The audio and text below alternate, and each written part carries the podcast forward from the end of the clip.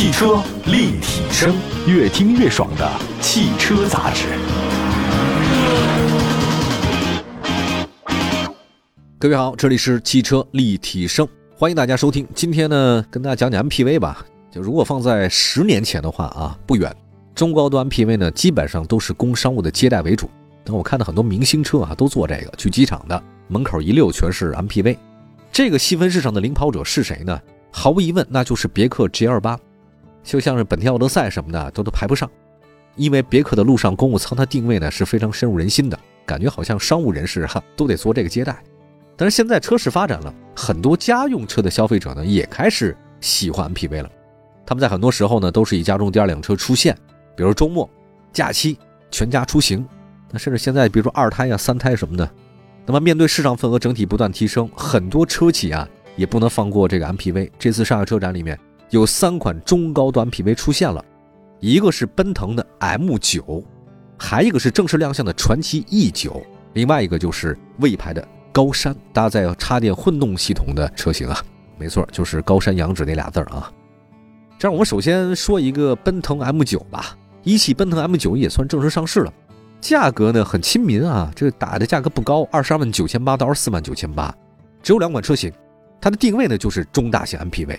我们要从这个外观设计可以看啊，这个 M9 跟红旗 HQ9 很像，非常非常像。当然，可能是因为这个品牌定位，那奔腾肯定比红旗定位要低一点，所以它价格门槛也低。那对于中高端 MPV 来说呢，大尺寸的车身就是基础。奔腾 M9 跟红旗 HQ9 呢是同一个平台打造的，长五米二八，火宽是两米，高呢一米九四，轴距是三米二。就这在 MPV 当中都算大号了，应该比别克 GL8 陆上公务舱要大一些啊。外观设计方面，奔腾 M9 啊，它官方的命名叫做山容海纳。山海可容啊，这也是山海容纳。无边框的前格栅，九根横向的镀铬饰条，前保险杠下方呢是铲状的设计，大灯组呢是分体式贯穿式的 LED 的日间行车灯。我们要仔细看，这车其实跟红旗是有点像，这个相似度比较高啊。这个车身侧面的话呢，跟红旗 HQ9 特别一样，整体造型当然还是很方正的。门把手是一体式，侧窗的上沿呢还加了镀铬，显得比较亮啊。车尾呢是贯穿式的尾灯。内部加了一个横幅式的镀铬饰条，下方也加入一个镀铬饰条，所以它整体的精致感是有。车顶的末端呢有大尺寸的扰流板。奔腾内饰呢采用米棕双色搭配，整体风格跟红旗 HQ9 也差不多，也配了一个平底的方向盘，七英寸的液晶屏，中央控制区呢是十二点三英寸的悬浮式液晶，保留了实体按键。在座椅方面，大家很关注啊，奔腾 M9 是二加二加三的布局，这是常见的啊，这个座椅是仿皮材质。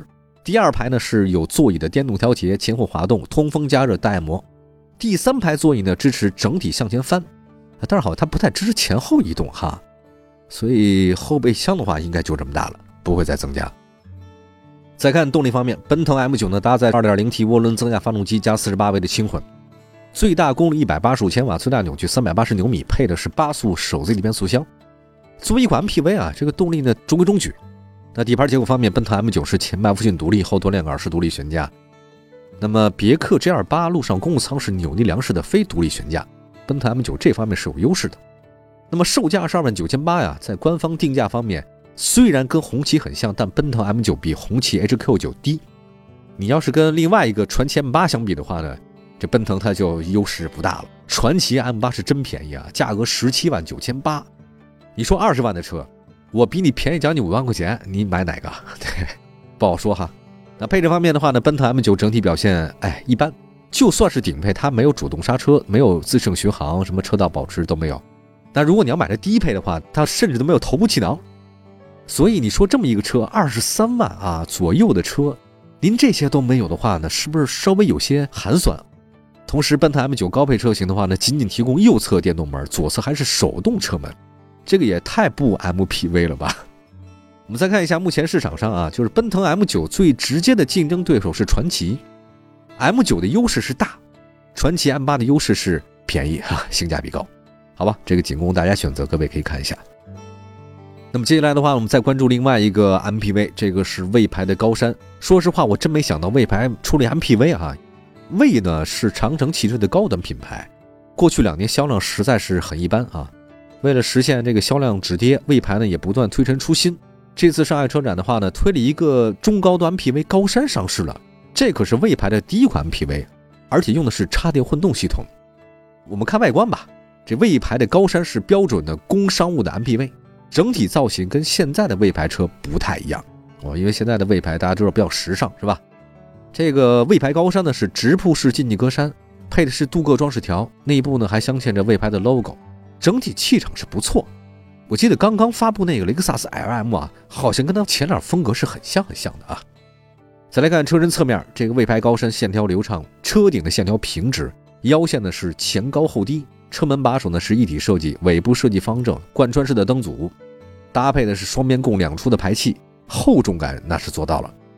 再来看数据，长是五米，宽一米九六，高呢一米九，轴距三米零八。当然你要说这个尺子方面，魏牌高山好像在 MPV 当中不算大。这个座椅布局方面，它有七座的，应该是二加二加三啊。动力方面，魏牌高山搭载 1.5T 发动机加电机的插混，最大功率发动机是一百一十五千瓦。电动机方面的话呢，应该其实就是长城那个魏牌的蓝山系统，有单电机，有双电机，大家可以选。啊，另外电池呢是三元锂电池吧。那么从蓝山的定价上啊，我们可以分析一下，现在为这两年卖的真的是不太好哈。这为了提升销量，它试图通过价格打性价比。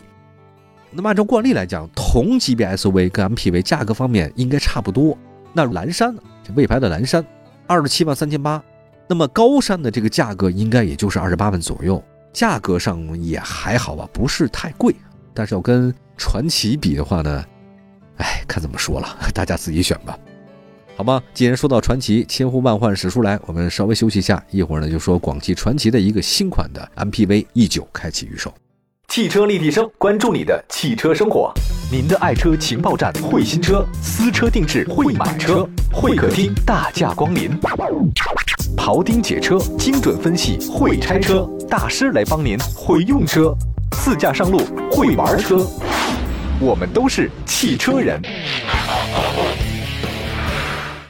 欢迎各位，这里是汽车立体声，我们的节目全国两百个城市落地播出，欢迎大家随时的关注。我们今天说的是上海车展里的 MPV，刚才提了两款 P V 了啊，这也都中高端的。接下来说一个广汽传祺 E 九，传祺呢在 MPV 市场里是不能不提的啊，这非常有特点。这次上海车展里面，广汽传祺 E 九开启预售，一共是三款车型，预售区间呢是三十三到三十九万。那外观设计方面，传祺 E 九呢是鲲鹏展翼的设计，横向布局加上雨翼式大灯，啊，气场比较足啊。MPV 你得做气场，SUV 呢就做运动，这个轿车呢得做 cross 哈。那再还说回来吧，广汽传祺的前脸中部呢是横向六条格栅，两侧大灯组狭长设计啊，整体效果来看是大嘴的前格栅，但是风格好像有点新能源那个劲儿。车身侧面的话呢，跟 M8 的宗师系列相比的话呢。有些细节变化啊，比如腰线是 Z 字形的，镀铬的饰条呢有造型，悬浮式车顶，车尾呢跟 M8 呢差不多，方方正正。大家知道那个 M8 宗师系列吧，特别方正，这个横平竖直的。再来看内饰方面，传祺 E9 呢是四平八稳的布局，直线为主，前排是三块屏，一个呢是十二点三英寸的组合驾控仪表盘，大家天天看这个，十四点六英寸的超大悬浮式中控，还有一个是十二点三英寸的副驾驶的娱乐屏。它配的是阿利谷系统和雅马哈音响，第二排拥有十五点六英寸的独立影音，你可以在后面看电影。客人来了嘛，等了半天怎么办呢？坐后排吧。它的座椅的面料不错啊，可以进行多项的电动调节。传祺 E 九啊，是传祺整个 MPV 家族里的插混产品，搭载的是 2.0TM 的混动专用发动机。我看一下它的数据，它的发动机热效率不错，百分之四十点二三的，这个挺高的。最大功率一百三十千瓦，最大扭矩三百三十牛米。那电动机最大功率一百三十四千瓦，最大扭矩三百牛米。系统总功率是两百七十四千瓦，总扭矩六百三十牛米。WLTC 纯电续航可以达到一百零六公里。我们比较一下哈，同样用插混的还有谁呢？腾势啊，腾势 D9 就是用这个的。但是在加速方面的话呢，传祺 E9 的破百成绩是八点八秒，腾势 D9 是九点五秒啊，当然是比你慢了不到一秒，不过也够用哈。油耗方面，传祺 E9 的 W R T C 亏电综合油耗是六点零五升，腾势呢 D9 是五点九升，这也差不多哈。那底盘方面的话呢，这俩车都是前麦弗逊独立，后多连杆独立悬架。不过在配置方面的话呢，传奇 E9 呢是传奇里的高端品位，这个配置水平比较高啊，大家可以关注一下。那么说到这儿，大家明白了，传奇 E 九的主要竞争对手就是腾势 D 九，都带九。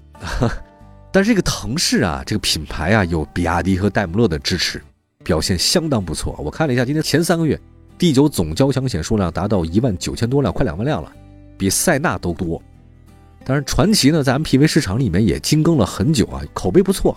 大家想到这个买 MPV 家用的，传奇是个选择。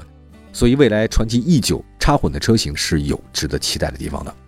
好的，感谢大家收听今天的汽车立体声，我们说的是全新的中高端的 MPV 吧，奔腾、魏牌和传祺供大家选择。各位可以关注一下我们的官方微信啊，汽车立体声，这个里面有我们的音频节目、图片和文字，欢迎大家随时关注。明天同一时间我们继续说车聊车，明天见，拜拜。